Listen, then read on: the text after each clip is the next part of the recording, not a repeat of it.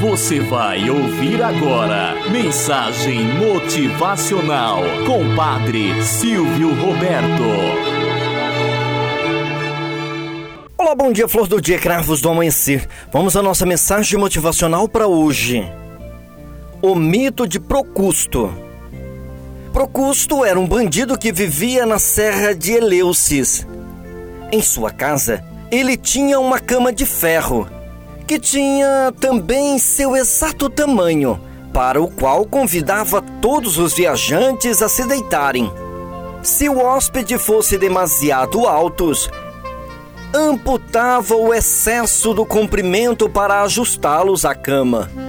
E os que tinham pequena estatura eram esticados ao extremo até atingir o comprimento exato. Uma vítima nunca se ajustava exatamente ao tamanho da cama, porque Procusto secretamente tinha duas camas de tamanhos diferentes. Continuou seu reinado de terror, até que foi capturado pelo herói ateniense Teseu, que em sua última aventura prendeu Procusto literalmente em sua própria cama e cortou-lhe a cabeça e os pés aplicando-lhe o mesmo suplício que infligia aos seus hóspedes. Moral da história: Por vezes encontramos pessoas que sofrem com esta tal síndrome. Vivem em meio a uma contínua frustração e contam com uma pequena sensação de controle das situações. Por trás de suas palavras se evidenciam o verdadeiro egocentrismo e um pensamento inflexível e extremamente hostil. Dificilmente comemora o sucesso e as conquistas dos colegas. Sente-se inseguros e com muito medo de ser superado ou superada pelos outros. Ao perceber alguma vitória que não seja a sua, a pessoa se sente extremamente ameaçada e não consegue comemorar algo que não seja feito por ela.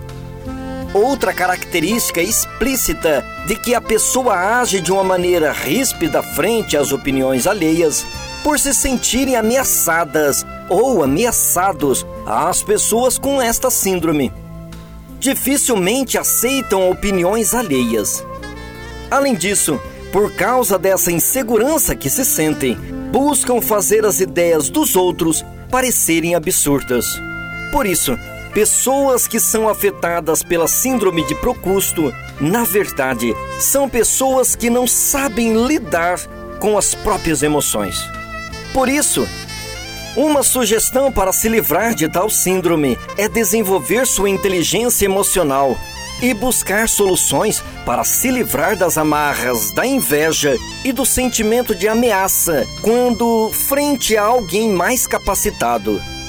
Mantenha-se sempre o autocontrole. Saiba elogiar. Saiba conviver com êxitos, mas também com os fracassos. Tenhamos um bom dia na presença de Deus e na presença daqueles que nos querem bem.